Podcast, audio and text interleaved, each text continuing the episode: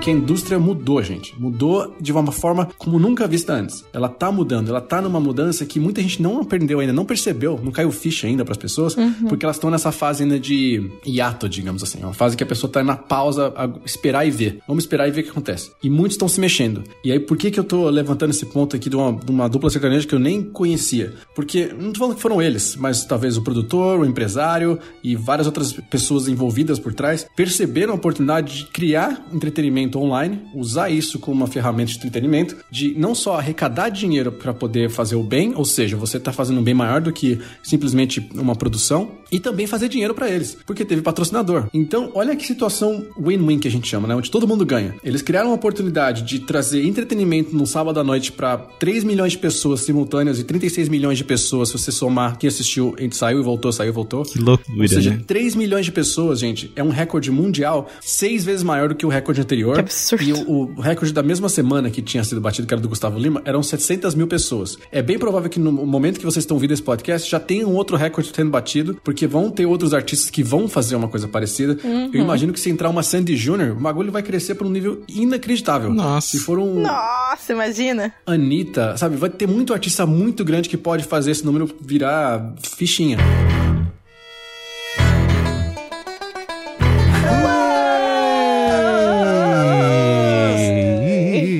Voz de ressaca, voz de quem ficou cantando Jorge Matheus a noite inteira, hein?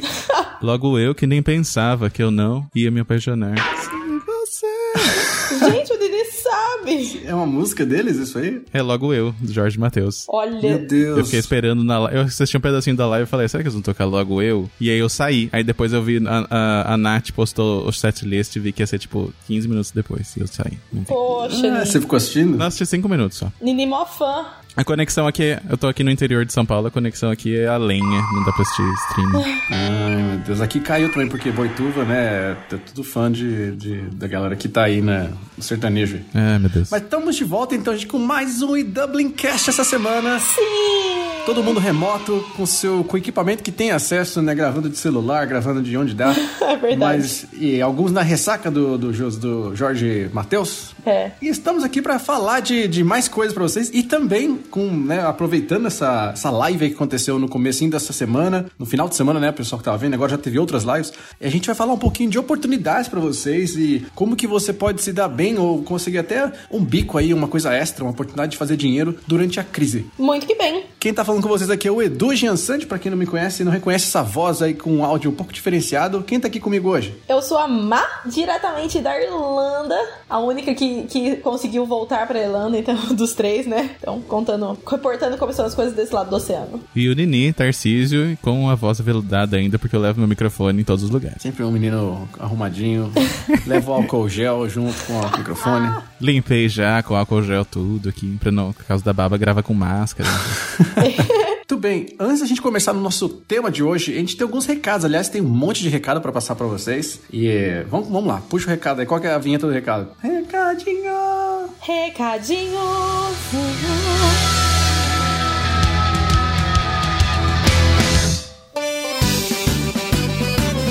Vamos lá, primeira coisa, a gente, a gente comentou, o meu livro não pôde ser lançado num evento físico, mas foi lançado virtualmente e vocês Ainda. têm acesso ainda, né? Vai sair, claro, a É, versão com ainda. certeza. Mas, o que, que a gente tá fazendo? A gente não tá fazendo a venda do livro físico porque exige que a gente vá até o correio para enviar ele para vocês. E por conta da quarentena, a gente não tá saindo de casa à toa. E não tô falando que é à toa levar o livro de vocês, mas é desnecessário ficar fazendo isso toda hora, cada vez que tem uma venda. Então, as vendas agora estão sendo por Kindle, ou seja, você tem aí o seu e-book, você tem o seu leitor, você pode comprar a versão do, do meu livro no, pro Kindle, pode ser pro Amazon do Brasil, Amazon de UK, Amazon da Itália, da Espanha, da China, qualquer lugar. Tá do Japão. Até do Japão. Maravilhoso. Não sei se da China tem, mas do Japão tem. Estados Unidos, todos os lugares, Canadá, Panamá, qualquer lugar que você tiver, você pode fazer. Gostei. Então, se você entrar no seu, na sua Amazon local do país que você tiver, você procura por Kindle e digita lá Abrindo Portas, você vai achar o livro, vai, ser- vai aparecer minha cara lá na, na- na capa do livro, então não tem como errar. Isso ou clica num dos links que a gente vai deixar aqui na descrição para vocês. Exatamente. Outra dica muito legal também, gente. O meu curso continua gratuito, o curso do Udemy, curso mais bem avaliado para quem pensa em estudar, trabalhar fora, né, carreira no exterior. E eu fiz dois cursos lá para quem tá acessando, vai falar: "Nossa, mas tem mais de um?". Tem dois. Um deles é de LinkedIn em inglês, como é que você cria o perfil em inglês e você consegue ter mil visualizações na primeira semana. Eu fiz um teste com uma conta que eu fiz do nada, do zero, bati esses mil, mostro pra vocês passo a passo. Esse curso ele tá lá, mas ele não é gratuito, esse daí. O outro curso é como é que você cria um perfil que chama a atenção dos recrutadores lá na Europa. E aí, pra, ou porque você já tá na Europa, aqui na Europa, né? E esse curso, ele tá gratuito para vocês, já tá fazendo quase um mês, então ele vai encerrar o período dele gratuito no final dessa semana. Então, se você estiver ouvindo ainda no semana que saiu o podcast, aproveita que tá 100% de graça. Vai lá de graça, consome e aproveita. Espero que ajude vocês. Então, é uma, uma forma da gente estar tá contribuindo, né, com coisa material aí que pode ajudar vocês que perderam emprego, foram impactados. A gente vai falar um pouquinho mais disso. Muito querido, Du. E até para quem, para quem quiser conseguir uma vaga depois da, da quarentena, né? Então já aproveita para estudar agora e quando puder sair de casa já tá já tinindo. Uhum. Exatamente. Aliás, tem muita coisa saindo de graça, sai muita empresa grande criando material, distribuindo gratuitamente. E a gente fala muito disso porque o pessoal tá, né, continua na busca, continua, continua querendo se conectar. Então a gente criou um grupo no Telegram e você pode se conectar com outros brasileiros, conectar com profissionais, pessoas que estão aí na mesma busca que vocês, que estão compartilhando dicas, eles mandam muito link de cursos gratuitos, que é o Telegram, que é do eDublin Pro, então é t.me barra eDublin Pro. Se você tiver o Telegram, procura por eDublin Pro. E se você quiser treinar o seu inglês, você pode entrar no eDublin Pro ENG, ENG de English. Olha então só. é t.me eDublin Pro ENG de English. E lá tem um monte de recrutador, gente, da Irlanda que tá lá, o Ross tá lá. Então o pessoal fica batendo papo o dia inteiro, esse negócio não para. É, é super legal para você treinar. Eles mandam mensagem de áudio, então você consegue ouvir o irlandês conversando. Que legal. Você pode responder em inglês também, né? Mandando áudio, você pode mandar por texto. É super legal porque é uma maneira das pessoas se manterem conectadas, treinarem o inglês e treinarem com nativos, né? Tudo isso 100% gratuito. Então entra lá no Telegram, procura por Dublin Pro e Dublin Pro ENG de English e a gente vai achar vocês lá. Tá bem legal o grupo. Maravilhindo. E último recadinho, mas não menos importante, definitivamente. Como vocês sabem, vocês que acompanham a gente, o nosso evento, o Dublin XP, que aconteceria em março, teve que ser cancelado por conta da pandemia do coronavírus. Mas a gente não desiste nunca, porque a gente é brasileiro. E a gente não queria deixar de levar um conteúdo lindo para vocês. E por isso, muito em breve, Edu vai contar exatamente quando a gente vai estar estreando o IW XP online, não é, Edu? Exatamente, isso daí. O IW XP, ele já era um evento que a gente, claro, quer fazer presencial, vai acontecer. A gente espera que assim que tudo se resolver, a gente consiga ter uma data para mandar para vocês. Mas a gente gravou as palestras que seriam do IW XP, vai disponibilizar elas online para vocês e algumas coisas a mais aí que a gente também já tá gravando com irlandeses, inclusive, Uhum. que vai ser legal de você ter experiência de um próprio irlandês contando um pouquinho do país deles, contando de algumas coisas específicas. Já tem, ó, pra- vou dar um spoiler já, gente. O baixista do Codaline, a banda Codaline, Uau. que é uma banda gigante na Irlanda. Incrível. Ele trocou uma ideia comigo, super gente boa, falou um pouquinho do cenário musical na Irlanda, mostrou uma música que eles estavam trabalhando ainda. Incrível. Não sei se já vai estar no ar ou não até o, o nosso evento sair,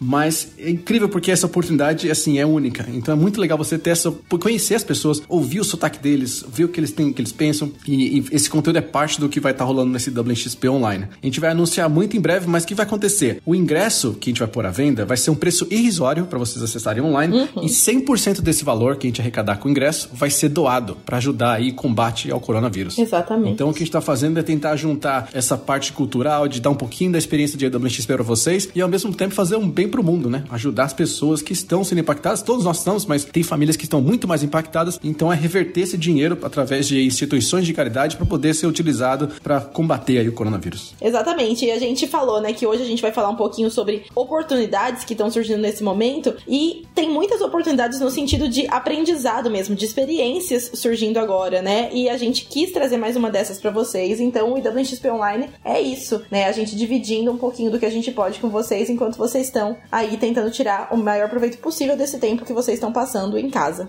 É, exatamente. Tanta gente que teve que adiar sua viagem, né? Ou que queria poder conhecer mais da cultura irlandesa, vai poder conhecer de casa agora. Exatamente, exatamente. Exatamente, intercâmbio de casa. Aliás, a gente fez, né? Fizemos uma pesquisa e a gente vai falar mais sobre isso aí no nosso tema, que vai mostrar um pouquinho disso mesmo. Então, como a gente já falou pra vocês, muita coisa que tá acontecendo. Livro no Kindle, curso gratuito, eDublin Pro vai sair muito em breve também pra vocês que já tinham adquirido ele. O eDublin XP Online, intercâmbio da sua casa, vai sair também muito, muito em breve. Se você já não estiver vendo aí na sua timeline a gente falando sobre sobre isso. Entre no nosso grupo do Telegram para você trocar ideia com a gente, se treinar seu inglês. E agora vamos embora pro tema, vamos falar de oportunidades nessa crise. Vamos lá. Sim, por favor.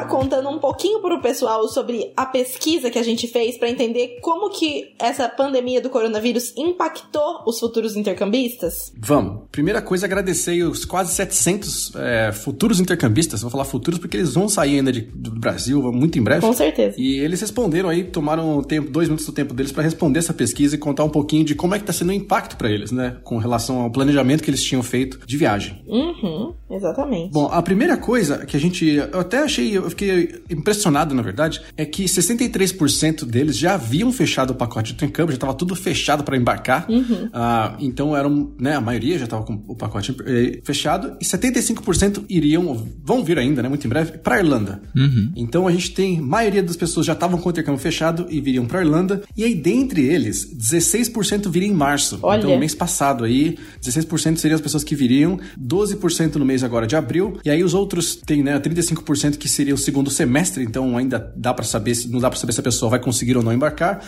E o restante ainda tem outras, os picadinhos aí que tem gente que vai vir em 2021, 2022. Então a, a maioria seria esse ano, né, mais de 50%, sendo que é 20, 22, 28%, né, mais ou menos, seria entre mês de março e abril. E é interessante, né? Porque muita gente tava. Eu, eu tenho visto, pelo menos, né, é, na internet, o discurso de das pessoas assim começarem a pensar em desistir das coisas, né? Por causa do que tá acontecendo. E uma coisa muito positiva que veio nessa pesquisa que a gente fez é que a maioria das pessoas não desistiu, né? Elas ou adiaram, elas ou não mudaram os planos, né? Porque o intercâmbio tá mais pra frente no segundo semestre, o ano que vem. Mas só 5% das pessoas que responderam realmente cancelaram o intercâmbio. Então eu fiquei muito feliz de ver que a minoria absoluta das pessoas cancelaram, né? Tomaram essa opção de desistir, pelo menos temporariamente, vamos colocar assim. Então, uma coisa que a Mar falou que é muito interessante, isso aí pode falar que foi a, minha- a surpresa mais positiva que eu tive com, essa, com essa pesquisa, Foi. é que apenas 5%, só 5% das pessoas que preencheram essa pesquisa, quase 700 pessoas, disseram que elas cancelaram o intercâmbio. O que é cancelar seu intercâmbio? Eu acho que é muito mais além do que você né, tá naquele impacto do momento, é você realmente desistir do sonho, você falar, não dá, desistir. E eu acho muito legal e muito nobre das pessoas que, mesmo perante todas as dificuldades, que, é, que não é só a situação de corona, é a alta de euro, é o impacto externo, né? Questão de emprego, que você perdeu ou não perdeu, às vezes cortou salário e tal. Mas perante tudo isso, a pessoa fala assim: não, eu não desisti pra sempre. Eu simplesmente adiei. E adiar pode ser que você não tenha uma data ainda pra você vir, mas você tá adiando é você mostrar que você ainda quer fazer e realizar seu sonho, mas não pode, não precisa ser uma coisa acontecer esse ano. Talvez 2020 é um ano que é o de aprendizado, e 2021 é o ano que você tá na recuperação, e quem sabe 2022, ou mesmo 2021. Mas é- eu acho muito nobre de você não desistir do seu sonho. Exatamente. Você adiar o sonho é absolutamente normal, é humano, é, é consciente, é financeiramente é esperto, né, inteligente de se fazer. Então não é desistir, é você adiar. Você adiar um sonho é absolutamente normal. Agora desistir é meio frustrante porque aí você você, você tá jogando a toalha, você tá realmente abandonando e isso pode ser ruim pra você psicologicamente, emocionalmente, pode ser ruim pro futuro. Se você pensa assim, né, se quando as coisas ficam difíceis você simplesmente desiste, como é que isso reflete em outras coisas da sua vida também, né? Então, Todo mundo que decide fazer um intercâmbio tem seus objetivos, né? Pra muita gente é um sonho morar fora. Então eu espero que esses 5% que tiveram realmente que cancelar, eles consigam no futuro, sabe? Talvez por causa de uma questão financeira, assim, que cancelaram, sabe? Mas eles consigam e tentem novamente, sabe? Ir atrás desse sonho, né? Pra não ficar, tipo, perdido pra sempre. é verdade. Exato, isso que eu ia falar. Não- Quem, quem faz parte desse 5% aí que precisou, né, cancelar por hora, é, não se sinta mal. Se, se você ainda tem dentro de você esse sonho, se você ainda quer fazer isso, não se preocupa, você pode resgatar isso aí no futuro, né? Então, assim, não se sinta mal por isso também. A gente entende que tem muitas circunstâncias que podem ter levado vocês a fazer isso. Mas se ainda faz sentido pra você buscar isso, considere isso ainda como opção. Não considere que é um, um cancelamento pra sempre, mas que você pode mudar de ideia no futuro e você pode de novo colocar esse plano em ação, né, na sua vida. Você pode tornar ele possível mais uma vez. Então, Uhum. Exatamente. Tem, tem formas e formas de você seguir no seu plano sem você estar fazendo um investimento financeiro. Então, para esses 5%, que se, se ainda é um sonho, né? Porque às vezes pra pessoa não era um sonho, era só uma, uma opção. E aí a pessoa fala, não, então deixa. Tudo bem, tem sempre tem gente gente assim. Se isso pra você era realmente um sonho, pode ser interessante você, por exemplo, se conectar com outras pessoas lá no nosso grupo Telegram, porque é de graça, você pode treinar inglês, conhecer mais da cultura, pegar algumas dicas extras e não custa nada para você, custa o seu tempo, né? Se você tá interessado em manter um certo elo, né? Uma certa conexão com a Irlanda. Networking é tudo, né? Às vezes uma, uma pessoa que você conhece lá pode ser uma oportunidade que vai aparecer na sua vida, quem sabe. É, exatamente, exatamente. Mas é interessante isso. E, e falando um pouco desse impacto, né, que as pessoas cancelaram, que adiaram, claro que teve um impacto também no emprego, né? Pessoas que estavam trabalhando em período integral às vezes perderam emprego, pessoas que às vezes tiveram em redução na carga horária. A gente viu mais ou menos aí, é, a maioria das pessoas não perdeu emprego, mas elas tiveram algum tipo de impacto, seja porque está trabalhando de casa, porque mudou a dinâmica, ou porque ela teve uma carga menor de trabalho. Mas é, estamos, a gente tá, ficou feliz de saber que a maioria delas, né, mais da metade, não perdeu o emprego. Então isso é, isso é bem legal de ver. Bom, na nossa pesquisa a gente também abriu espaço para as pessoas compartilharem, né, alguns comentários da situação atual delas. E a gente teve muitas respostas também. Muito obrigada a todo mundo que dividiu um pouquinho com a gente do que tá passando, do que tá vivendo agora nesse momento. Então, eu acho que uma das maiores preocupações, né, que a gente viu é relacionada à alta da moeda, né? Porque realmente o dólar subiu, o euro subiu, então tem muita gente que tá preocupada agora com a questão da compra dos 3 mil euros. Então, muitos desses que, que adiaram, eu imagino, inclusive, foi por causa disso, né? Porque ainda não tinham conseguido comprar a moeda suficiente e agora estão dando uma segurada porque o euro subiu demais. É, não, tá, tá, subiu impressionantemente. Nunca teve na história, né, nesse valor. Porque quase 6 reais, meu Deus, gente. É, tá bem alto. Na verdade, é uma pergunta que o pessoal sempre faz, né? Devo comprar euro agora? Não. Vai baixar o euro? Não vai? Uhum. É muito difícil. Eu, eu dei uma olhada histórica aí no, no, no, aumento, na taxa de aumento de euro desde 2006 e o euro tá sempre num crescimento. Se você olhar né, no histórico, né, no gráfico histórico, ele sempre tem sobe, sobe, sobe, cai, aí sobe, sobe, sobe, sobe, sobe, cai, sobe, sobe, sobe, sobe, cai. Mas se você olhar na tendência, ele tá subindo muito. Ele subiu de dois e pouco de 2006, aí depois foi para mais ou menos três e pouco em 2009, 2010, aí 2011 caiu, né? Porque foi acho que pós aí uma, uma fase de mudança tanto no Brasil como na Europa. Aí começa a subir de novo, aí 2016 tem um pico que ele passa de 5, uh, quase 5 uh, reais, aí ele cai de novo, aí sobe um pouquinho, cai de novo e agora quase 6 reais. Então, a gente, se você analisar a tendência, ele vai aumentar por tendência. Mas não quer dizer que durante a tendência ele não tenha pequenas quedas. Então, o que quer dizer é, pode ser que ele caia para 5 alguma coisa, pode ser que caia para 4 alguma coisa, mas depois ele volta para 5. Na tendência, ele tem sempre ido em taxa é, de aumento aí, né? Tendencial. Uhum. Então, se você quer comprar euro, eu imagino que hoje, hoje, hoje não seja talvez o momento ideal por conta de gente, ninguém ter certeza do que vai acontecer. Vai haver uma recessão é, global, Europa com certeza, Estados Unidos a gente não sabe como é que vai ser ainda, mas vai ter sim, porque eles já estão na maior taxa de desemprego e de auxílio-desemprego que eles já tiveram na história deles, assim, inacreditavelmente maior do que qualquer coisa.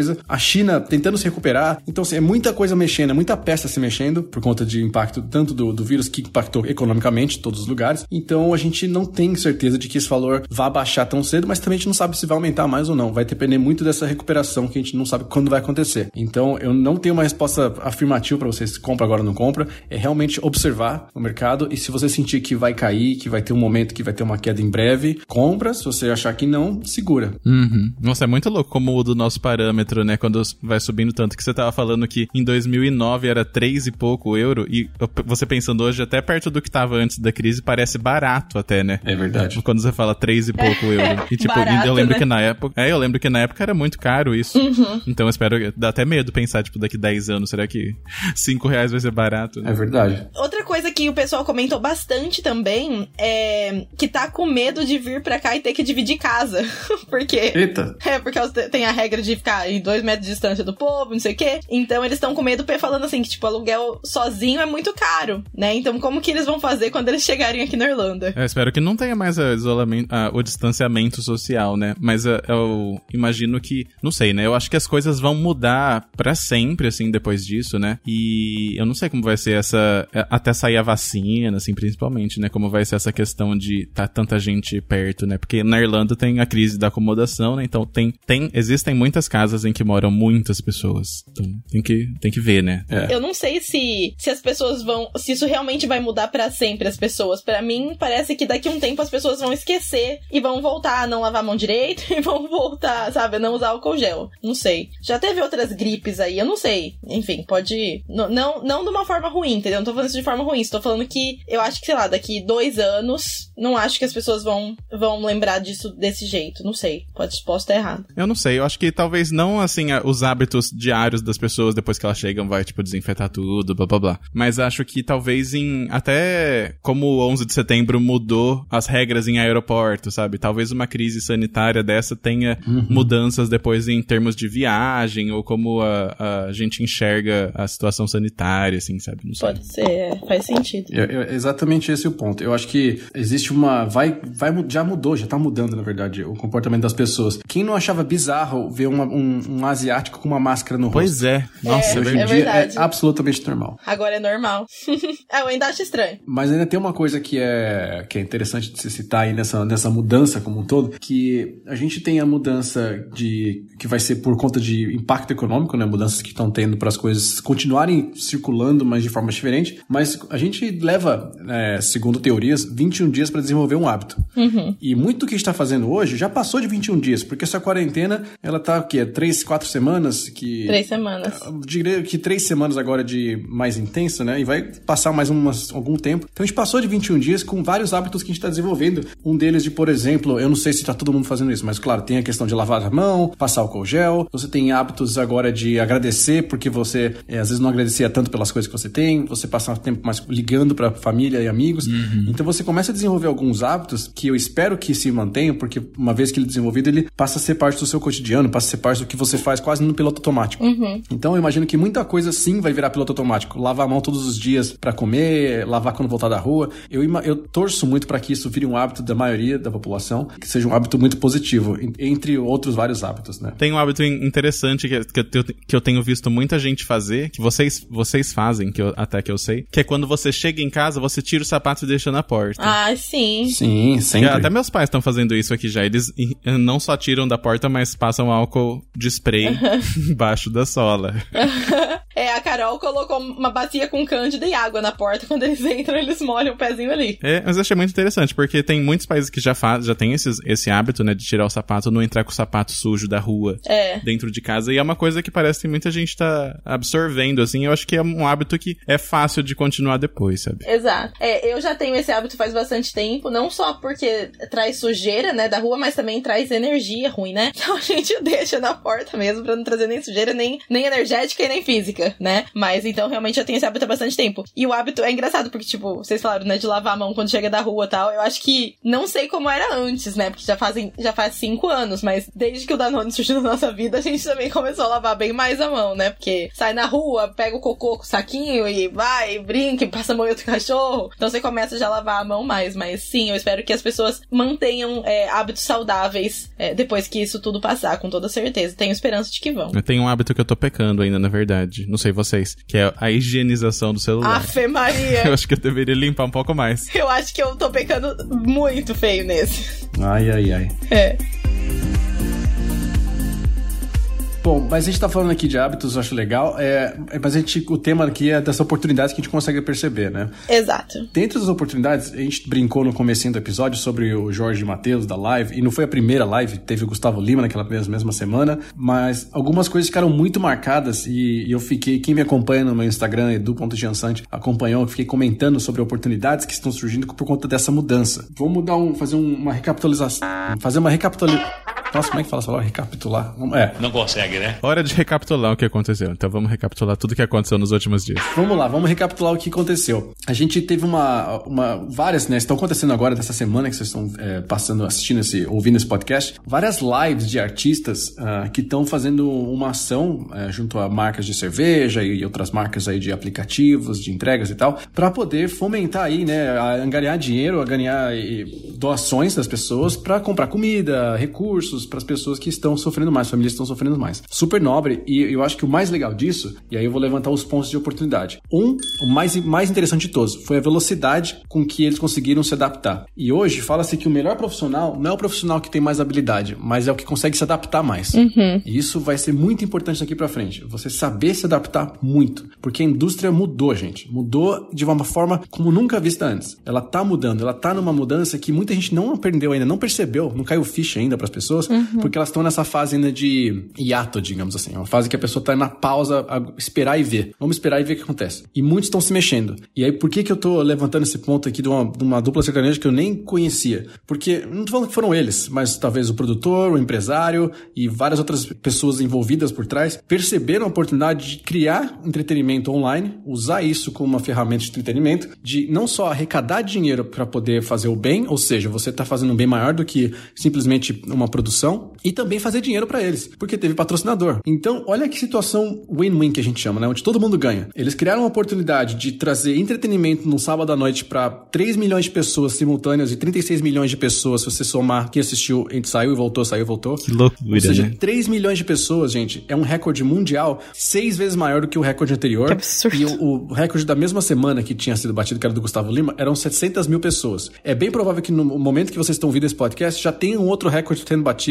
porque vão ter outros artistas que vão fazer uma coisa parecida. Uhum. Eu imagino que se entrar uma Sandy Jr., o bagulho vai crescer por um nível inacreditável. Nossa. Se for um Nossa, imagina. Anitta, sabe? Vai ter muito artista muito grande que pode fazer esse número virar fichinha. Mas é inacreditável a quantidade de pessoas. Então, claro, a situação, né? A pessoa tá em casa e tal. Mas a gente falou. Gustavo Lima foi a mesma situação e teve três vezes mais, quatro vezes mais acessos no show do Jorge e Matheus. Então, essa é uma primeira coisa. Você criar essa, uma nova vertente, uma nova possibilidade de entretenimento num formato completamente novo. É você criar uma oportunidade de você gerar dinheiro. Você, enquanto o produtor desse conteúdo, você, enquanto a pessoa que trabalha com streaming, a pessoa que trabalha com captura de áudio, de vídeo, você que é músico, você que é um artista como qualquer coisa, né? Você não precisa ser um músico. Eu falei no meu IGTV, pode ser o Cirque du Soleil fazendo isso, pode ser um cara fazendo um monólogo, Anthony Hopkins fazendo um monólogo, pode ser um monte de coisa, pode ser uma citação do Cid Moreira da Bíblia ao vivo, sei lá, você tem centenas de possibilidades que você abre, um leque que você abre com isso. Então, é uma possibilidade de artistas que muito provavelmente vão ficar um bom tempo, bons meses aí, se não muito tempo aí maior que isso, sem poder performar num, num, pra shows grandes. Porque você pega esses artistas grandes, né? Você pega o Foo Fighters aí, sei lá. Os caras não fazem show pequeno. Você pega uma banda muito grande, não tem como um cara desse performar pra uma banda um show pequeno. Sim. Como é que ele faz agora? Como é que ele mantém as contas? Como é que ele mantém uma equipe que fazer um show desse grande são centenas de pessoas, são caminhões, são, são transportadoras, são empresas de equipamento, empresas de iluminação, de som, de tudo. Imagina, ninguém tá trabalhando, gente. O impacto não é pro artista, é para todo mundo ao redor do artista. A Madonna, só, só uma observação, você falou sobre shows pequenos, a última turnê da Madonna foi em teatros, e teatros relativamente grandes, assim, de mil, dois mil lugares. Mas perto mas do que ela faz normalmente em estádios é pequeno, né? Sim. E ela disse que fazer um show pequeno é muito prejuízo para um artista. É mesmo? Que ela tava, tipo, perdendo mais dinheiro do que ganhando. é. Olha aí. Ela falou abertamente isso. Caramba. É, mas é, é porque é muita despesa, gente, um artista desse. Não, é, é muita gente envolvida, muito... É uma estrutura gigantesca, né? Exatamente. E aí você pega esse formato onde. Eu vou falar mais ou menos por cima aqui, tá? Lá no, no show do Jorge Matheus, que eu tava observando, eu não sei que não tava por trás dos bastidores para saber. Mas eles tinham lá os dois músicos, né? De frente. Devia ter uns três uh, câmeras, devia uma pessoa cuidando do streaming, mas talvez uma pessoa cuidando da mixagem do som. Falaram que tinha banda, eu não vi banda, mas se tinha banda, eu imagino que eles estavam isolados em outro lugar, cada um com a sua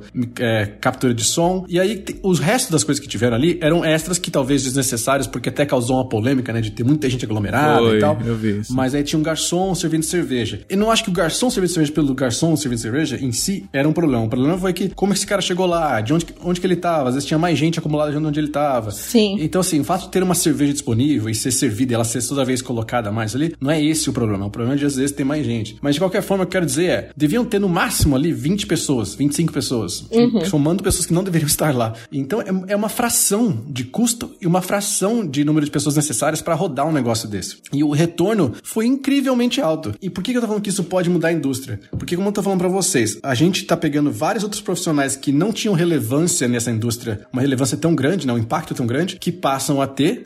Outra, você começa a abrir uma oportunidade de artistas que às vezes são menores, de fazerem shows maiores que eles nunca fariam na vida deles. Então, se você pegar aí um show, sei lá, vou pegar uma banda, eu não sei, fala banda pequena aí, do, tem uma banda pequena no Brasil? A banda Melim, Melim. Melim, nem sei quem que é. Melim, por exemplo, vai que os caras tocam em shows pra 5 mil pessoas. Se os caras fizerem uma live no, no, no YouTube, é bem possível que eles alcancem 10, 15 mil pessoas, ou seja, um público nunca antes estimado pra eles, pelo menos não a curto prazo, por um, de novo, por uma fração de um custo, sabe? Então é uma oportunidade grande pra eles também, pros artistas. Muito legal isso. Além dessa que eu tô comentando, dessas oportunidades todas que vocês abrem, a gente tá falando de artista ou músico, né? Mas é quem trabalha por trás da, da estrutura disso, quem vai sair na frente vai ser quem montar um pacotinho desse e falar assim, ó, artista tal, eu consigo fazer exatamente o que vocês fizeram pro Jorge Matheus para vocês, vamos fazer? E vai lá e traz e traz eles, e monta essa estrutura. Uhum. Então tem formas incríveis de você trabalhar em cima disso e fora o marketing disso, né? A gente tá falando de, de, um, de um show de banda, mas imagina que você fazer um evento inteiro. A gente viu muito evento acontecendo numa área de marketing digital, que eu acho que o pessoal do marketing acaba sendo mais adiantado com isso, mas vamos pegar outras áreas, pega outras áreas que não tem nada a ver com isso. Vamos pegar uma, uma convenção médica, vamos pegar uma, um, um fórum de advogados. Tem bilhões de outros conteúdos que podem ser criados online num formato desse. E para isso vai precisar de gente que saiba da infraestrutura técnica disso. Como é que eu faço isso tecnicamente falando? Como é que eu promovo isso online se não tenho mais o, offline para fazer? Isso que é interessante, né? É você começar a pensar, tipo, para pessoas que já trabalham né, nessa indústria, né? Quais são as novas oportunidades, as novas possibilidades que eu tenho para mim? Começar a pensar fora da caixa, né? Tipo, eu acho que isso, isso tudo que tá acontecendo é uma oportunidade maravilhosa das pessoas pensarem fora da caixa mesmo. Que a gente, uma oportunidade que nunca veio desse jeito antes pra gente, né? Então, isso é muito legal, isso que você tá falando. Quase a força, né? a força, é. Olha só, olha só, gente, vou abrir outras, outras. Olha a minha cabeça explodindo com esse negócio aqui. Porque hum. eu falo de com, alguns comentários aí que eu ouvi hum. e que fazem todo sentido nesse, nesse formato. Que tem gente falando assim: nada substitui o ao vivo. Nada substitui o ao vivo para muita gente. Mas sim, o ao vivo pode ser substituído pelo online para muitos outros. Olha só um exemplo. Quantas pessoas hoje vão no festival, que falam, ah, querendo um festival e tal, e assistem um show do telão, lá no fundão, naquele caos, aquele acumulado de pessoas vendo o telão. É verdade. Triste. Você vê de um telão e você tá longe de tudo, você não conseguir nem, sabe, pegar a vibe da banda. Será que se você assistir, por exemplo, num telão, num bar, tá rolando ao vivo ainda, mas tá num telão, num, num bar menorzinho, que tem só os seus amigos, pessoas que você gosta, será que não pode ser uma oportunidade de você ainda tá fazendo uma socialização num grupo menor? E eu tô falando disso como uma oportunidade pós-corona, tá? De como pode se evoluir esse processo aí. Sim. Você vai num telão fazer um pocket show, você assiste uma versão num telão do show com aquela mesma qualidade, tá ao vivo, e você se diverte com seus amigos, por exemplo. Uma outra possibilidade que pode acontecer é você, às vezes, fazer. Tem um camarote, né? Então imagine que o camarote é um camarote virtual. Você tá num, num, num espaço que tem comida e bebida à vontade e tem também esse telão, qualidade de definição altíssima, fazendo ao vivo para vocês. Uhum. É, imagina um festival, Edu, que acontece ao mesmo tempo em vários países do mundo, tipo um show da Lady Gaga, sei lá, em, num Lollapalooza online, mas físico ao mesmo tempo. Aí todas as pessoas vão lá, tipo, por uma balada gigante, e aí toca o show ao vivo ao mesmo tempo em todos os festivais. É o mesmo princípio também. Muito legal. Exato, porque tem, você pode ter pessoas indo ao vivo no show, vocês podem ter pessoas indo ao vivo num grupo menor, mais privado, e pessoas em casa. Um outro comentário que eu vi que foi muito engraçado foi uma das meninas que trabalha com a gente, ela falou assim: Ah, ainda bem que teve um intervalo aqui que eu vou poder mijar e não vai ter fila. Exato. É um detalhe, né? Mas olha só, você tá gastando muito menos para você comprar cerveja, você vai mijar sem fila no banheiro que você conhece, uhum. tá com pessoas que você gosta. Olha que maluco, né? Como tem vários positivos né, desse, dessa mudança. É, e eu acho até que acaba, você tem a chance de atingir mais gente do que você atingiria. Porque, por exemplo, o Jorge Matheus, eu e você, se eles tivessem feito esse show ao vivo, a gente nem ia ficar sabendo que esse show existiu, por exemplo. A gente não sabia que era Jorge Matheus. Uhum. Mas enfim, no dia que eles fizeram a live, ela começou meia-noite aqui da Irlanda. E a minha flatmate colocou e veio me mostrar. Ela falou, mano, olha isso, tem 1 milhão e 800 mil pessoas assistindo. Na hora que ela me mostrou, ainda tinha 1 milhão e 800 mil. E eu fiquei chocada. Falei, nossa, quem são esses caras? E a gente tá aqui agora falando deles. Tipo, eles chegaram. Eu sei que eles têm um público enorme, mas muita gente que não conhecia também acabou conhecendo uhum. e se interessando por conta disso, sabe? Por conta da exposição que isso deu, por exemplo. O Edu, por exemplo, tava assistindo a live. Exatamente. Fiz um GTV dos caras ali. Olá. É, então assim, isso também é muito legal. Você também tem possibilidade de atingir gente, muito mais gente, porque você pode atingir gente que tá no mundo inteiro. Sim. E você sabe que rolou uma after, né? Uma, um DJ aí. Não. Reni, Reni. Não. Rolou não uma sei. after. Nossa. Como é isso? E a galera ficou pra after. Ah, um, uma outra live que acabou o show dos caras, aí teve uma outra live desse cara, do DJ, na casa dele, na sala dele lá. Maravilhoso. Nossa, gente, que loucura. Eu assistindo, eu vi um pedacinho, né? Assistindo esse pedacinho da live dele, parecia aquelas festinhas merda que você faz em casa, que fica tipo só o DJ tocando, não tem ninguém na pista, sabe? Ah, não! E a luz piscando, assim. E a luz piscando. Ah, que dó. Mas não, mas vale, foi nobre, foi de novo, né? O cara entreteu a galera e tal. E, e, eu acho que, enfim, a gente tá falando aqui de várias coisas que, que eu tô levantando de, de, de pontos aqui. Eu lembro do Kevin O'Leary, que é um investidor bilionário aí do Shark Tank dos Estados Unidos. Ele é um canadense. E ele tá em Miami, né? Ele tava fazendo uma live de lá e tal. E ele falou várias coisas incríveis sobre oportunidades. A primeira delas que ele falou foi essa coisa de entretenimento que a gente tava comentando. Ele falou: Eu nunca mais vou num esporte ao vivo, eu nunca mais vou. Que... Eu quero pagar para poder ter ter assim acesso a diversas câmeras, poder ter uma câmera especial que tem um acesso de um lugar diferente e, e poder ficar no conforto do meu sofá, no meu ar condicionado, com meu vinho, não sei o quê.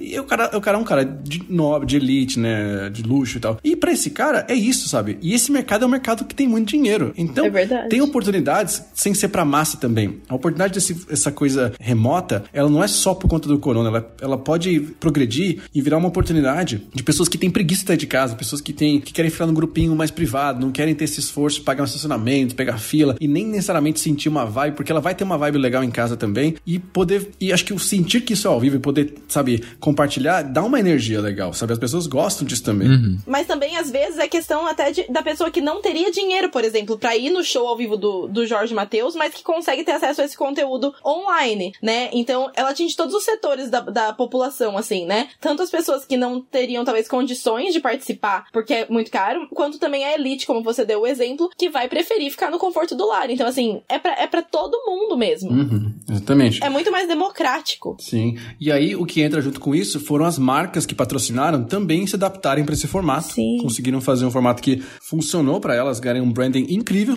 muita marca forte ganhando um branding incrível, e para os artistas e para produção desses artistas ganharem dinheiro também, né? Então, todo mundo saiu ganhando. A gente tá falando da indústria de entretenimento porque vai ser uma das mais impactadas junto com a de viagem, ah, porque é uma indústria que depende de aglomeração, né? Ela literalmente depende disso, fazer shows, fazer eventos. Passou na, na TV outro dia um outro ponto também que é sobre o trabalho, né? Que as pessoas estão. Tem muita gente trabalhando home office. E falou que a, a perspectiva é que mude muita coisa dessa parte de reuniões, sabe? Porque as pessoas estão vendo que elas não precisam necessariamente estar no mesmo ambiente para fazer uma reunião. Uhum. Você pode estar se deslocando, sabe? Você pode estar na sua casa para participar da reunião online. E a gente vê até as pessoas lá, os congressistas, sabe? Estão fazendo isso online. Sim. Tem até umas histórias engraçadas até. E eu acho que isso é um hábito que as pessoas provavelmente vão aderir mais, assim, sabe? Elas viram que funciona. Provavelmente, às vezes, depend... Uh, tem alguns tipos de trabalho que as pessoas nem considerariam isso e viram que funciona fazer online, sabe? Também acho que é um outro setor que vai... pode ser impactado também, essa parte de trabalho. É, essa deve ter sido, assim, provavelmente vai ser uma das maiores mudanças. As empresas mesmo perceberem que não precisam ter os funcionários no escritório todos os dias. Às vezes as pessoas podem ser mais produtivas de casa. O custo operacional para uma empresa é mais barato se não tiver funcionário lá indo para lá todo dia. Então, eu acho que isso aí também pode ser um, uma coisa que vai mudar bastante depois dessa situação toda que a gente tá vivendo agora, né? Du, você provavelmente tem muito mais insight sobre isso. Então, essa coisa da reunião, é, a gente tá muito numa bolha, né, de tecnologia, trabalha com isso há muito tempo, então a gente sempre fez reunião remota. Sim. Mas, e a gente trabalha, né, o Dublin é remota, uma empresa, a gente sempre trabalhou enquanto empresa de forma remota, cada um da sua casa. A gente tentou pegar um escritório e não valeu a pena por conta do custo e porque muita gente trabalha com a gente não tá na mesma cidade. Então a gente é remoto, né? Então a gente já tá acostumado com esse formato remoto. A gente sempre foi remote first, né, digamos assim. Parece normal, né? E, então pra gente é muito normal. Mas, é, é, primeiro, claro, acho que muita gente tá percebendo da, de várias possibilidades de fazer de casa, de ser mais eficiente por fazer isso, porque você fazer uma reunião física, você sair da sua mesa, parar o que você tá fazendo, trancar o computador, vai até a mesa, não sei o quê, uhum. caderno, tá lá, lá, volta. Tem, e aí tem uns que não voltam, né? Vai pro cigarro, vai pro café. então você tem todo um impacto aí de, de, dessa, dessa mudança. Mas eu acho que acima de tudo, e, e de novo, vou, vou voltar ali no Kevin O'Leary, que eu comentei dele, porque ele tava falando sobre Ozark, né? O seriado que ele, tava, ele começou a assistir. Hum. Ele falou que ele tava. Era duas da tarde, ele começou a assistir, ele se empolgou, assistiu todo o seriado, foi parar de assistir, tipo, uma da manhã, e aí ele tava empolgadão e resolveu começar a trabalhar. Aí ele começou a trabalhar até, tipo, cinco da manhã, dormiu, acordou, tipo, uma da tarde. E, e ok, sabe? Porque as empresas dele são globais, trabalham 24 horas, 7 dias da semana, são empresas que não param, né? Indústrias, enfim, serem online, por vários outros motivos. E isso me fez refletir, voltar uma, uma discussão que não se faz há muito tempo, eu acredito, e talvez agora esteja se é, levantando de novo, que é esse ciclo que a gente criou, que vem lá da, da era industrial, né? De a gente acordar para ir trabalhar, bate o sino, vai trabalhar, tem o sino do intervalo, aí volta pro trabalho e tem o sino do, do final do expediente. Então, esse 9 a 5, 9 a 6, 8 a 5, 8 a 6, são, é, é, é com base em indústria, né? Em fábricas. Isso é coisa de, de muitas de, centenas de, dezenas de, de anos atrás aí. Sim, Quando você tinha esse forma, formato industrial. A escola se cria nesse formato também. Bate o sino, você entra, faz, bate o sino, você sai, bate o sino, volta, dentro de um horário estabelecido. Não é o seu horário mais que você tá no seu pico de criatividade, não é o horário que você tá no pico de energia, é o horário que foi estipulado. Mesma coisa com o trabalho, é o horário que foi estipulado. E aí, essa, essa levantada de bola é de por que, que as coisas são assim? Ah, por que, que eu tenho trabalhado nas horas 5? É porque é a hora que meu cliente está trabalhando. Por que ele está trabalhando nessa hora? Porque é essa hora que tem o comércio aberto. Por que essa hora que tem o comércio aberto? Porque é essa hora que as pessoas estão trabalhando. Então vira um ciclo. Tudo se acontece porque alguém definiu esse horário e ninguém tentou tentando quebrar esse paradigma. Virou uma convenção, assim, né? É, com o mundo online, você pode totalmente quebrar isso. Você pode simplesmente falar assim: quer saber? Eu vou trabalhar da meia-noite às seis da manhã e foda-se, meu trabalho vai ser feito. Uhum. E a outra pessoa vai falar comigo no horário de manhã. As reuniões, esse cruzamento de horários, eu tô muito acostumado a trabalhar com o fuso horário da Califórnia, que são oito horas de diferença da Irlanda. Então, para mim, a janela de trabalho, se você trabalhar das nove às seis, entre aspas, sempre foi uma ou duas horas, porque nove horas da manhã dos Estados Unidos são quatro da tarde na Irlanda. Uhum. Então, eu tinha sempre só duas horas, das, nove, das quatro às seis da tarde para mim, ou das nove às onze para eles. E normal, sabe? Sempre foi normal isso. E a gente se acostumou. E, e você vai acostumar, as pessoas vão se acostumar de que tá preso a um horário não vai tornar a pessoa mais eficiente. Aliás, pelo contrário, pessoas que estão com crianças em casa, elas vão entender que elas têm horários de aproveitar a criança durante o dia, com o sol, sair com a criança para brincar com ela, cansar ela. A hora que a criança dorme, você vai, trabalha, você faz um almoço, faz o que fazer. E se isso envolve você mudar sua, sua jornada de trabalho e até carga de trabalho, você não tem que trabalhar exatamente 8 horas. Você tem que entregar um, um resultado. Se você entrega o resultado, você entrega em qualquer tempo. Pode ser em 10 horas, pode ser em 2 horas. É verdade. E se você quer trabalhar de madrugada com seus, as crianças estão dormindo, você pode fazer isso também. E isso que vai mudar. Eu acho que essa vai ser a grande mudança. Você comentou de escolas, teve até outra reportagem que passou também junto com essa que eu falei do trabalho, que foi justamente sobre elas, né? Porque como as escolas estão fechadas, tem muita preparando aula online, que é uma coisa que elas nem estavam tão acostumadas a fazer, né? A maioria das escolas. Tanto elas estavam até preparando aulas demais. Chegou essa, chegaram a essa conclusão. Tinha conteúdo demais diário. Mas as crianças em casa entravam com consenso com os pais, falando assim: ah, eu estudo de manhã, mas eu prefiro estudar à tarde, então eu vou fazer as aulas à tarde. Os pais achavam, ok, então você pode fazer no horário que você achar que você vai render mais, que é justamente esse princípio que você estava comentando do trabalho também. Né? Exatamente. A gente sabe disso, né? A gente faz muito disso já. Esse horário de pico de trabalho vai. As pessoas vão entender que elas não precisam dessa carga de horário se elas conseguirem trabalhar no pico delas e entregarem muito mais quando elas estão no pico. Uhum. E, e, isso pode ser legal porque você vai ter tempo para estudar, vai ter tempo para família, vai ter tempo para lazer, para coisas pessoais e, e, tudo vai fluir de uma forma muito diferente, muito melhor. Eu acho que tem uma oportunidade muito grande aí de reaprender como se trabalha, de com, reaprender como você é, interage com seus colegas de trabalho, com clientes e realmente de como você se adapta. Porque, como eu falei lá no começo, quem está se adaptando mais rápido está saindo na frente.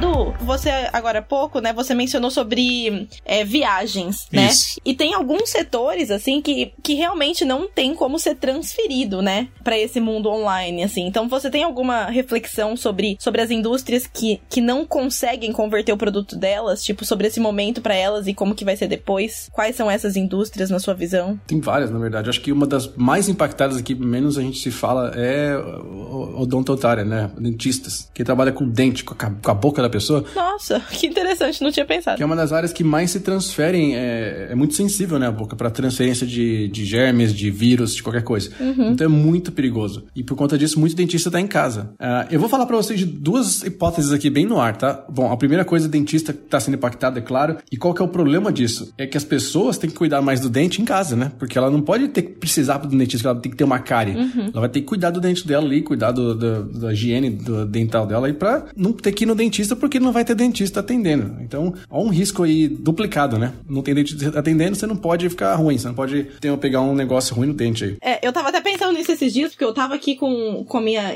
gengiva inflamada e eu tava pensando exatamente isso. Eu falei, nossa, eu não posso no dentista, como que eu vou fazer para resolver o meu problema? É, foi muito uma coisa que aconteceu mesmo. Então, mas a gente sabe daquele princípio do Pareto, do 80-20. 80%, uh, e eu não sei se já expliquei pra vocês aqui, vou explicar de novo. 20% do que a gente faz geralmente resulta em 80% do que a gente recebe de resultados. Uhum. Isso para qualquer coisa, tá? E o, inverso também. Um exemplo mais simples que você pode pensar é: você usa 20% do seu guarda-roupa 80% do tempo. E agora na quarentena você tá usando tipo 5% do seu guarda-roupa 100% do tempo.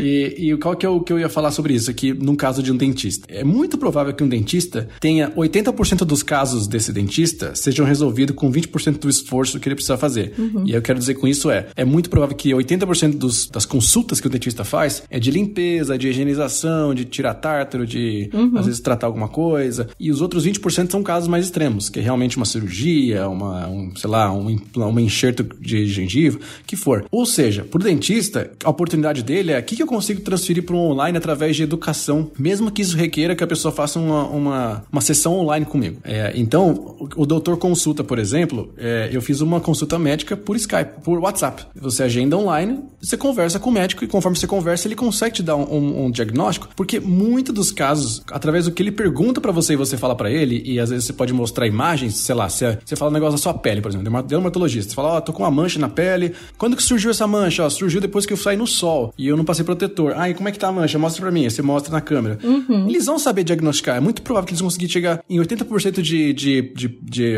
acuracidade, acerto. de acerto do, do, desse diagnóstico, mesmo que isso seja temporário durante esse período. Uhum. Mas é uma oportunidade para eles continuarem trabalhando, continuarem tendo algum tipo de, de renda que entra. E eu faria isso, né? Enquanto eu falei para vocês, não vai ser 100% dos casos, nunca vai ser. Mas se o dentista falar, ó, oh, eu vou conseguir fazer alguns tratamentos, e esse tratamento, quer dizer, é um atendimento online que ele pode te indicar, você fala das reações que está tendo, ele fala, ó, oh, passa isso, faz aquilo, uhum. compra esse flúor, não sei. Tem formas e formas de ensinar sobre como escovar o dente para evitar você precisar de um dentista. É, então tem formas e formas. A viagem, tem outras coisas no mundo de viagem que é, é claro que a viagem é muito mais complexa, porque eu tô falando de custo muito alto. Você pega uma companhia aérea, imagina você ter centenas de aeronaves paradas é. em aeroportos. Nossa. Você tá pagando aluguel de, né, talvez algum tipo de tarifa, você tá pagando para ter a nave parada. Você tem toda a equipe que tava trabalhando, os pilotos, gente que não tá trabalhando e tem que estar tá lá, porque você não pode simplesmente abandonar todo mundo, né? Uhum. Então é, uma, é, muito mais complexo. Mas o, o, grande ponto é como é que a gente trabalha, talvez criando várias promoções para o ano que vem de voos e já garantir um caixa para os próximos meses. Tem formas e formas de tentar recuperar, e não vou falar que existe uma solução fácil, porque se fosse fácil já teriam feito. É só uma questão de realmente pensar, porque vai ser bem longo prazo isso. E eu falo longo prazo nesse sentido de durar muitos meses ainda esse, essa, essa indústria. Hum, tem até tem restaurantes também que estavam fazendo isso, vender antes para você consumir depois, né? É verdade. Para não fechar. E você aí que tem uma empresa tá precisando de ideias inovadoras para essa, pra essa temporada, anuncia hobbydublin.com.br que o Edu Consultor tá aí entrando em ação, porque olha só quanta ideia que ele já tem, cara. a, gente, a gente tá renovando, né? A gente tá inovando com muita coisa. O XP Online é muito mais para ajudar as pessoas, mas a gente tem o Dublin Pro, que é o nosso workshop que a gente faz de carreira, que deve estar tá nesse momento aí entrando no ar muito em breve. Uhum. Então as pessoas que já compraram o ingresso do Dublin Pro, que optaram pelo acesso online, elas vão ter esse acesso antes de todo mundo, né? A gente vai fazer um grupo depois para trocar ideia com elas e tirar dúvidas, vai ter um conteúdo bem legal que a gente vai soltar com isso. Mas depois a gente vai disponibilizar esse conteúdo para venda também, né? Para as pessoas que quiserem comprar. Então é uma forma da gente também se adaptar, porque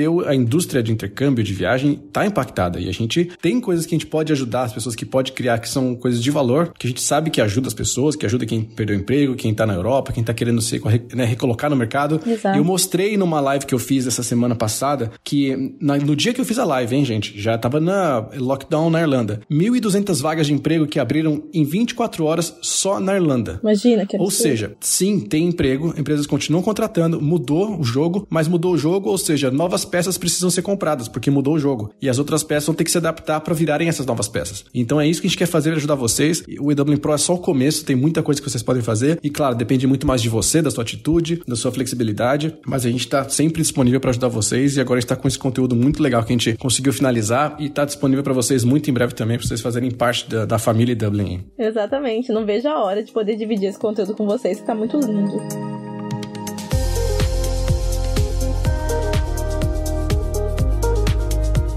Bem, então chegando aqui no, no final do nosso episódio, a gente sempre faz uma pergunta, é, geralmente aberta aí, né? Uma pergunta para tirar um pouquinho de, do lado humano de cada um de nós aqui. Pra espremer aquela gota de suco.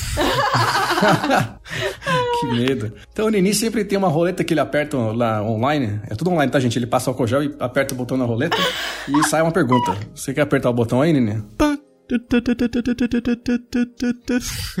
Maravilhoso, mano. Roda a roleta, Nini. Bate pronto. Tem uma pergunta pra vocês então. Qual vai ser a primeira coisa que vocês querem fazer quando oficial, oficialmente eles falaram assim: acabou a quarentena, gente, pode sair? Qual vai ser o primeiro lugar que vocês vão querer ir? Pro bar. Pro bar. Que botequeiro. que botequeiro, mano. Não, mas não, não, na verdade, deixa, eu- deixa O Nini, o Nini tá muito mudado, gente. O, o, o Nini tá muito mudado. Gente, a quarentena. Vamos contar pra todo mundo que a quarentena mudou, Nini. Mexeu. quarentena Me- enlouqueceu, gente, mexeu comigo. Não, deixa eu fa- refazer minha frase. É porque toda semana eu encontrava os meus amigos e a gente ia num bar pra conversar, sabe, pra tomar um drinkzinho. Não, não ficar bêbado, bebaço. Botequeiro, é isso. É, acaba o botequeiro. Então seria isso, ir jantar num lugar, mas com os meus amigos, sabe? Em pessoa, porque faz muito tempo que eu não vejo eles. Oh, manda um beijo pra eles. Beijo pra Pri, pro Caio, Beijo pra, pra Ana. Pri, Caio, Ana. Ó, a gente falou em sintonia, praticamente, sincronia. Você, Má. Mano, eu juro que eu não sei. Me fizeram essa pergunta. Abri um box pra pergunta no meu Instagram também no final de semana. Me fizeram essa pergunta e eu falei, eu não sei. Pode parecer loucura, mas eu não sei, eu tô fazendo tanta coisa na quarentena, eu tenho até medo da hora que ela acabar. Aquelas assim, né? Que causa mais ainda. Tô no meu casulo, né? Tô no meu caso, eu tô tão quietinha, tipo, deixa eu ficar quietinho, por favor. Pensa que vai virar uma borboleta depois que sair do casulo. Né? Que é assim a natureza. Ah, eu, ah, tá bom, vai. Hora que a quarentena acabar, eu já sei. A primeira coisa que eu vou fazer vai ser chamar todos os meus amigos pra um housewarming party, porque eu não tive festa de inauguração da minha casa, porque eu fui viajar e quando eu voltei ia ser a festa e a quarentena já tava aqui. Então, quando acabar a quarentena, é festa aqui em casa pra todos os amigos. Aê, ó. Pronto. Eu fiquei sabendo que vai ter um mergulho também. Ah, isso vai ter, mas é isso aí durante a quarentena. Vou, tô, tá chegando o dia de eu entrar nesse mar gelado da Irlanda, gente. Durante a quarentena não pode, não pode ir pra praia. Só depois. Não, eu posso porque a praia fica 2km da minha casa, então eu posso ir pra praia. Ah, bom. É. e você, Du? Olha, é, eu tô numa situação muito diferente aqui, né? Acho que eu voltar pro, pra Irlanda agora vai ser. Bom, aliás, se vocês ouvindo esse podcast, eu já devo estar na Irlanda de volta, no frio, e vou estar com saudade do calor. Eu queria E muito. com o Danone. Queria muito que, que eu tivesse a oportunidade de sair aqui num bar, aqui no calor, mas é bem provável que vai acontecer na Irlanda, né? E, e para mim, assim, eu queria, sei lá, socializar é, com pessoas, mas ao mesmo tempo eu não sei com quem, necessariamente. Eu queria um grupo de, de pessoas aí se unissem e a gente trocasse ideia e falasse de tudo que a gente tá falando, só que lá, num bar. Num... Você tá convidado pra minha festa, então. Ah, mas aí é dentro de casa, acho que não. Não Ah, pode é ser do lado de verdade. fora? Você quer... A festa vai ser no jardim, na praia. Tem quintal, é. Tem quintal. coisa do lado de fora, coisa outdoor. É. A gente faz uma festa na praia. Um churrasco, ó, que beleza. Mas é meio maluco mesmo, porque eu tô me sentindo muito produtivo, mais do que nunca, fazendo muita coisa e conseguindo fazer coisas que eu não tinha, eu não sei, eu não tinha foco pra fazer. Então, de certa forma, eu tô assim, tirando o melhor que eu posso desse momento, e eu acho que o momento que eu vou tirar depois que isso acabar vai ser talvez um momento não tão de produtividade, sim o oposto, de, de- de relaxar, de talvez fazer uma viagem. Acho que eu quero fazer uma viagem, vai ser isso. Vamos viajar. Boa, Du. Acho que essa é a ideia de muita gente, pelos comentários que a gente vê nos nossos vídeos, até que tem gente louca pra viajar quando a quarentena acabar. É, é isso mesmo. É, uma viagem vai ser bom, né?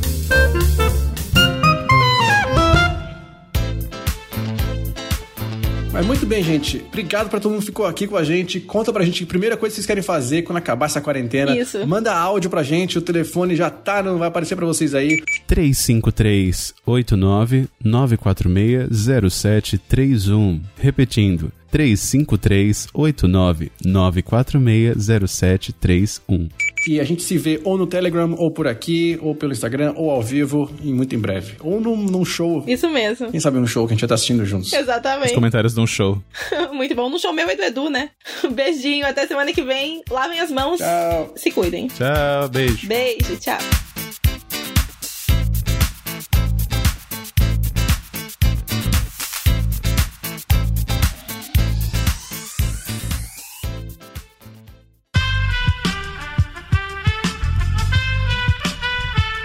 Este podcast foi editado por Aerolitos Edição Inteligente.